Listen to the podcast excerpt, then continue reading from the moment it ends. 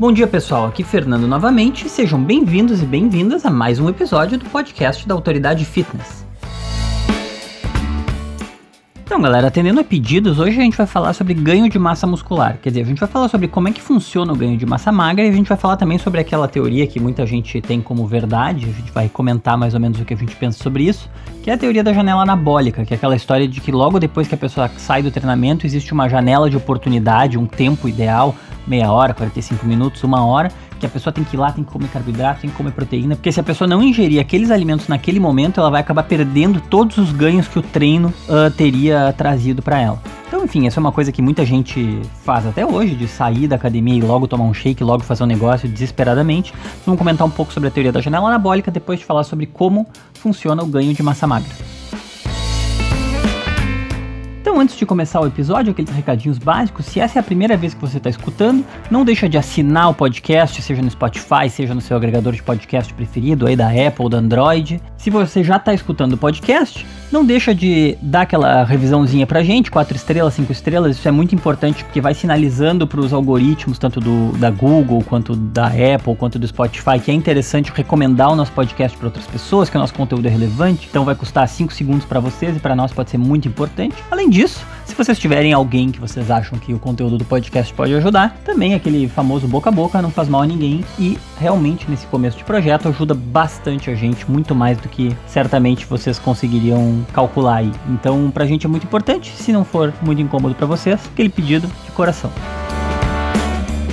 E agora, sem mais delongas, vamos começar com o primeiro assunto do episódio, que é como que funciona o ganho de massa magra. Quer dizer, quando a gente fala em ganhar massa magra, todo mundo sempre quer ganhar músculos, e aí ganhar músculos, o que, que isso quer dizer e como é que isso funciona? Então, primeiramente, assim, é importante que a gente diga que ganhar massa magra não é uma questão estética, quer dizer, não, se, não, não é uma coisa importante só para quem é fisiculturista. Ter músculos ativos e bem desenvolvidos é muito importante para a saúde das pessoas. Primeiro porque a pessoa vai ter mais força, equilíbrio, vai ter uma, uma, uma, maior proteção das articulações e uma postura melhor, que uma. Esses são benefícios bem óbvios e bem do dia a dia que uma musculatura saudável e ativa vai trazer. Mas além disso, uma musculatura saudável, ativa e com um percentual de, de músculo em relação ao peso do corpo adequado, vai aumentar a taxa metabólica, vai trazer uma melhor saúde e uma melhor qualidade de vida de uma forma mais ampla, especificamente no processo de envelhecimento. E além disso, claro, claro, traz também aspectos mais subjetivos, como consciência corporal, autoestima, e aí são um pouco decorrências da, da sociedade em que a gente vive, mas são fatos, não dá para negar isso. Então, assim, todas essas coisas são coisas que são decorrências de uma musculatura ativa e de uma musculatura forte. E de novo, aqui a gente é importante fazer esse adendo, a gente não tá falando de ter um percentual de gordura de 4%, ter aquela, aquele corpo trincado. As pessoas que, por exemplo, as pessoas que trabalham na autoridade fitness, a maior parte delas não, não é assim. Claro que tem gente que tem um percentual de gordura baixo, mas o foco não é esse. E isso não significa que a gente não tenha que, de alguma maneira, desenvolver a massa muscular, até pensando na saúde de longo prazo, na articulação. Aumentar a taxa metabólica ajuda muito na hora de não ganhar peso à medida que a gente vai uh, envelhecendo, ou ajuda muito também para as pessoas que querem emagrecer ativamente agora. Então, assim, essa pequena introdução para dizer que ganhar músculo não significa participar de nenhum concurso de fisiculturismo, não significa concurso de beleza, significa uma coisa sim muito importante para todo mundo, de uma maneira ou de outra, tá aí buscando. E no nosso corpo tem três tipos de musculatura: tem o músculo esquelético, o músculo liso e o músculo cardíaco. Os dois primeiros tipos, quer dizer, o músculo liso e o músculo cardíaco, eles estão um pouco fora do escopo desse episódio. Por quê? Porque os músculos lisos, eles vão formar a musculatura dos órgãos internos, tipo a bexiga, o estômago, o intestino e os vasos sanguíneos.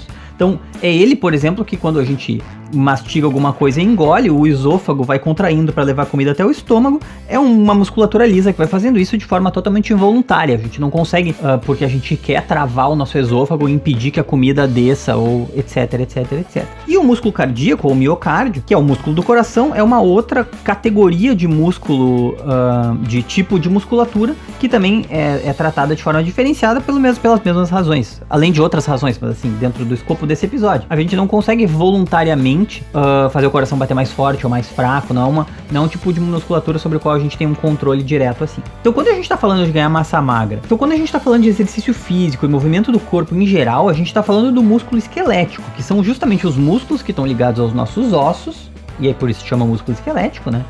E são os músculos que a gente consegue contrair e relaxar de forma voluntária. E é essa contração e relaxamento que vai ser responsável pelos movimentos do nosso corpo e pela força que o nosso corpo é capaz de exercer sobre o ambiente externo. Então, quando a gente fala em ganho de massa muscular e quando a gente fala em hipertrofia, a gente está falando de músculos esqueléticos. Aqui também um pequeno, um pequeno parênteses. Claro que quando a gente treina, treina aeróbico especificamente, a gente também, de uma certa maneira, está treinando o nosso músculo cardíaco, porque a gente está fazendo o coração aprender a bater mais rápido, mais devagar, etc, etc. Ele consegue bombear mais sangue uh, com menos batida se a gente faz bastante aeróbico e tal. Essa é uma forma de treinar o músculo cardíaco não é disso que a gente está falando aqui, porque esse, esse, ganho de massa muscular que a gente está falando é realmente a hipertrofia do músculo esquelético. Então, só dizendo isso porque certamente as pessoas que têm um pouco mais de conhecimento, que são da área, vão estar tá ouvindo a gente falar isso e vão estar tá pensando, poxa, mas eles não estão falando no músculo cardíaco, não estão falando, estão dizendo que a gente não tem como treinar, mas na verdade tem, etc, etc. Então, assim, só para fazer esse pequeno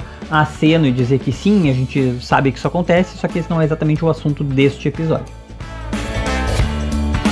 Então, voltando ao assunto desse episódio, como é que a gente faz, como é que funciona o ganho de massa muscular, a hipertrofia do músculo esquelético? Então, basicamente, o nome hipertrofia já diz, é aumentando o tamanho das fibras musculares do tecido muscular esquelético. E os nossos músculos, eles são formados por fibras musculares, quer dizer, cada um dos músculos é formado por feixes e feixes e feixes de uma série de fibras. E essas fibras são formadas por fibras ainda menores, que são chamadas de miofibrilas. E aí, as miofibrilas são basicamente formadas por uma dupla de proteínas, a actina e a miosina. Então, aí que entram, vamos dizer, as proteínas, que são os tijolinhos, os componentes daquilo que vai ser o nosso músculo. E por isso que a proteína, a boa ingestão de proteína, né, a produção de proteína a proteína dentro do nosso corpo ela é tão, tá tão ligada à questão da massa muscular.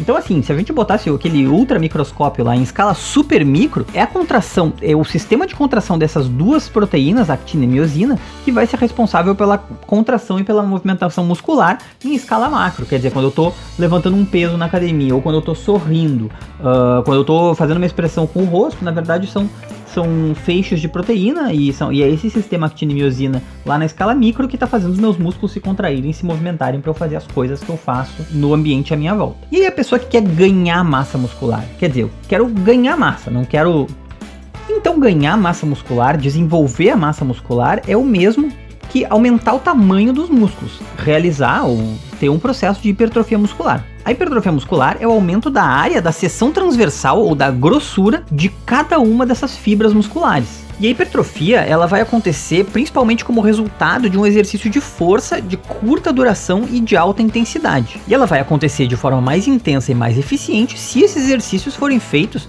com maior capacidade de carga, quer dizer, com maior peso. Aqui é claro que a gente não está dizendo para uma pessoa que não pode fazer isso ou que não tem essa capacidade muscular sair levantando 150 quilos porque vai ser mais eficiente do que levantar os 15 que a pessoa conseguiria. Uh, óbvio que um profissional vai conseguir orientar a maneira mais adequada de levantar o máximo de peso possível sem estar tá correndo risco de lesões nem nada disso. Quer dizer, de ter o treino mais eficiente possível para cada pessoa e cada preparo físico. E esse tipo de exercício com uma capacidade de carga alta, feito de maneira intensa, o exercício de força, ele causa danos nessas microestruturas celulares, danos nas fibras musculares. E esse tipo de exercício de maior intensidade, maior capacidade de carga, um exercício de força, ele, o que que acontece? Ele causa danos nas fibras musculares, danos nas nossas microestruturas musculares. E esse esforço físico causando esse dano muscular, na hora que o corpo vai responder a esse dano, a, a resposta do corpo é que ele aumenta a grossura dos músculos, aumenta a grossura das fibras musculares. Esse processo, que é quase um processo de autodefesa do corpo, porque ele teve que fazer mais força do que ele estava preparado para fazer antes, então ele se prepara para fazer mais da próxima vez, se chama de hipertrofia. Só que o que, que acontece? Então, na verdade, a hipertrofia ela não acontece durante o treino, ela acontece durante a reparação do dano causado pelo treino. Então, o ganho de massa muscular na prática, ele não acontece no exercício físico. Não adianta focar no exercício e achar que, puf, agora ganhei massa, entendeu? Treinei pesado, ganhei massa. Como ele acontece a posteriori, é muito importante cuidar da alimentação e do sono tanto quanto do treinamento. Esse episódio que eu tô gravando agora é o episódio número 14, tá? O episódio número 15, que enfim já foi gravado, mas que vai sair depois desse que eu tô gravando agora, a gente teve como convidado especial, primeira vez que a gente teve um convidado especial, que é um atleta aqui de Porto Alegre, mas atleta que compete nacionalmente, chamado Gabriel Merlin, que é um atleta de fisiculturismo. Então a gente falou sobre também ganho de massa, falou sobre justamente o treino, um, o treino que ele faz enquanto atleta de fisiculturismo, falamos de treinamento concorrente também. E aí ele comentou uma coisa que é muito interessante que eu vou trazer para esse programa. Ele diz assim: Cara, tava falando pra, pra gente durante a gravação, né? O meu treinamento, ele acontece o tempo inteiro. Porque o meu treinamento é dormir a quantidade de horas adequada. O meu treinamento é ter uma alimentação extremamente regrada. O meu treinamento é ir pra academia. Eu não sou. Ele até usou o exemplo de um jogador de futebol. Um jogador de futebol, claro que ele se cuida, mas assim, ele vai ter o período de treinamento dele. E o meu treinamento é 24 horas por dia, 365 dias por ano.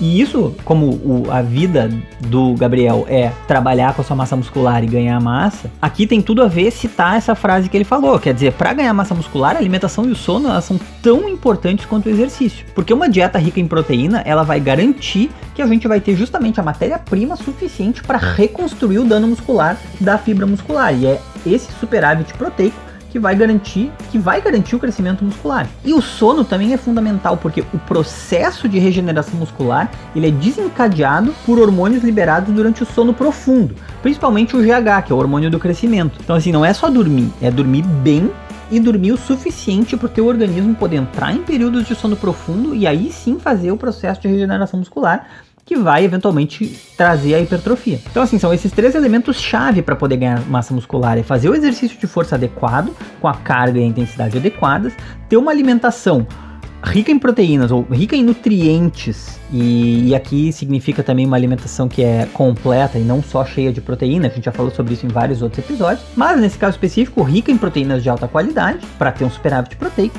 e o sono. São três elementos chave para ganhar massa muscular. Então, nesse sentido, desnecessário dizer, ninguém melhor que um profissional de educação física para te orientar no treino adequado e também ninguém melhor que um nutricionista para dar uma dieta focada no ganho de massa magra, se esse for o seu objetivo. Um dado interessante sobre a hipertrofia também é que, na verdade, assim, os músculos eles vão levar vários dias, não é só aquela noite de sono na sequência do treino que vai, que vai gerar o processo de hipertrofia. Ao longo do processo de recuperação, uh, vai haver um aumento temporário no tônus ou na rigidez muscular, até ao longo de uma semana depois do treino, mas o processo de regeneração real do músculo que acontece lá dentro de cada uma das fibras musculares pode durar até duas semanas depois do dano muscular. Então, assim, poxa, duas semanas depois, ou melhor, até duas semanas depois do treinamento, o corpo ainda está trabalhando na regeneração daquele dano. Então, é, e é por e é por isso que o aproveitamento do treino vai depender da qualidade do processo tanto da alimentação quanto do sono, quer dizer, do processo de regeneração. A, o, o, as boas noites de sono e a alimentação balanceada também é outra coisa que é importante dizer, não é no dia seguinte do treino, quer dizer, treino quarta e sexta, então eu tenho que dormir bem quinta e sábado, e nos outros dias azar. Não, é ao longo do tempo. À medida, no momento que a pessoa quer ganhar massa magra, ela vai ter que comer bem sempre, vai ter que dormir bem sempre e vai ter que treinar frequente e mais pesado que o normal. E aí, pegando o gancho do comer bem, a gente tá falando aqui comer bem, comer, né? Tem que comer proteína, ter uma dieta rica em nutrientes, uma dieta balanceada, sempre, não vai ser só no dia depois, etc, etc. Pegando o gancho do comer bem, a gente vai passar pro segundo, pro segundo assunto desse episódio, que é o assunto da janela anabólica. A ingestão de proteína pós-treino, ingestão de carboidrato pós-treino, se isso existe, se isso não existe, se é interessante ou se não é. Porque como eu falei lá no início do episódio, tem muita gente que sai da academia correndo para comer ou para tomar um suplemento. Quer dizer, se eu não fizer isso agora, eu vou perder o ganho do meu treino. E a janela anabólica seria justamente esse período de oportunidade, essa janela de oportunidade pós-treinamento, seja ele um treinamento aeróbico ou um treinamento anaeróbico. E nessa janela, o consumo de um macronutriente. E nessa janela, o consumo de um macronutriente específico, seja proteína, carboidrato ou até gordura, otimizaria, em teoria, os ganhos de força, resistência ou hipertrofia. E aí, assim, a teoria da janela anabólica é construída a partir de dois princípios básicos. A primeira seria a, a o primeiro princípio é a reposição do glicogênio muscular, porque depois de um treino, a ingestão imediata de um, de um, carboidrato, ou de carboidratos em geral, poderia ajudar a maximizar o estoque de glicogênio muscular, que é o tipo de energia que está depositada ali no músculo para uso rápido ou muito rápido. Então, enfim, nada mais é uma outra maneira de dizer isso é que a glicose é armazenada na musculatura. Quanto maior o estoque de glicogênio muscular, maior é a nossa capacidade de performance em diferentes atividades físicas falando grosso modo. Então seria muito importante repor rapidamente o glicogênio muscular. E o segundo princípio seria a questão das microlesões musculares, que aí tem a ver com a hipertrofia, tem a ver com a massa magra. O treinamento de força, ele vai romper as fibras musculares. Então a ingestão imediata de proteínas poderia estimular o reparo dessas fibras de forma mais rápida, e estimulando a síntese proteica e aumentando o processo de hipertrofia e reparação muscular. Essa é a teoria, né, aspas aqui, por trás da questão da janela anabólica e do fato de que muita gente acha que isso é primordial. Então vamos começar a falar de cada um desses princípios individualmente. O primeiro é a ingestão de carboidratos logo depois do treino. Então assim, tem muitos estudos que já mostraram com clareza que os estoques de glicogênio muscular vão ser reabastecidos com muita velocidade, dentro de uma janela de 30 a 60 minutos depois da atividade física. Então, isso meio que confirmaria a essa parte da teoria da janela anabólica. Se a gente ingerisse carboidratos mais rápido, a gente reporia o glicogênio muscular mais rápido e isso nos daria um ganho de performance assim assado. Mas essa reposição tão imediata do glicogênio muscular, ela só é interessante para pessoas que vão fazer atividades físicas em sequência. Quer dizer, se tu vai fazer um exercício físico extenuante agora e tem tipo uma hora, meia hora de descanso até fazer uma outra atividade física, então ingerir um carboidrato nesse meio tempo ou logo depois de terminar o treino pode ser uma boa ideia para repor esse glicogênio durante essa janela de uma hora para a hora de começar o, a próxima sessão da atividade física que tu for fazer. E aí, nesse sentido, tu vai ter um ganho de performance imediato para aquela próxima sessão, porque tu conseguiu repor o glicogênio muscular mais rápido. Em contrapartida, se a pessoa treina só uma vez por dia, para essa parte da, para essa parte do glicogênio muscular, a janela anabólica não faz diferença, não faz nem tanta diferença assim, nem diferença alguma na realidade. Porque se a pessoa se alimenta corretamente ao longo do dia, o glicogênio ele vai ser reposto e vai ser reposto também durante a noite. Isso para não falar, e aí já é uma outra seara que a gente não vai entrar agora, mas tem vários estudos que, conf que confirmam ou que mostram que a realização de treinos com baixo estoque de glicogênio no, no músculo pode ser interessante para quem busca emagrecer. Então, resumindo tudo, a ingestão de carboidrato pós-treino, numa janela de treino definida logo após o treino, etc, etc, ela não só não é lei, como ela só parece ser relevante de verdade para quem vai praticar algum tipo de atividade física intensa em sequência. E aí, partindo para a segunda parte, que é a parte da proteína. Quer dizer, que é talvez a parte mais uh, mais falada, assim, do, pelas pessoas que vão para academia e depois saem para comer um monte de frango, ou tomar um whey, ou fazer esse tipo de coisa, assim, quer dizer, ingerir bastante proteína rápido. Claro que a resposta meio que já foi dada quando a gente estava falando sobre ganho de massa magra, mas é importante trazer esse ponto, assim, de uma forma bem, bem específica com a lupa em cima dele. A gente já falou do quão importante é a proteína, ou o balanço proteico positivo, ou o superávit proteico, como vocês quiserem chamar. Uh, quão importante vai ser Uh, esse, balanço, esse balanço proteico positivo no processo de recuperação muscular depois do treino. E isso é um fato, quanto a isso não, não tem nenhum tipo de discussão. Mas os indícios apontam que pode ser mais interessante ingerir boas quantidades de proteína ao longo do dia, ao invés de focar toda a proteína que a gente vai ingerir em uma refeição ou em duas refeições que são logo após o treino, ou logo antes, logo depois do treino. Como esse processo de síntese proteica vai acontecer quando a gente está dormindo, vai acontecer ao longo, como a gente comentou, ao longo de duas semanas após um treino, que, onde houve dano muscular, vai acontecer aos poucos o processo de recuperação muscular e a gente vai empilhando dano em cima de dano numa sessão depois da outra e a recuperação vai acontecendo uh, continuamente a ingestão imediata de proteínas pós-treino, ela não é tão relevante assim pra gente que não, de novo, não tá falando de atletas de alto nível, nem nada disso. Nós estamos falando de pessoas normais que estão ali indo treinar, ou indo fazer uma atividade física, ou indo na praça, sei lá, esse tipo de coisa. Para esse tipo de pessoa que não é atleta, para nós,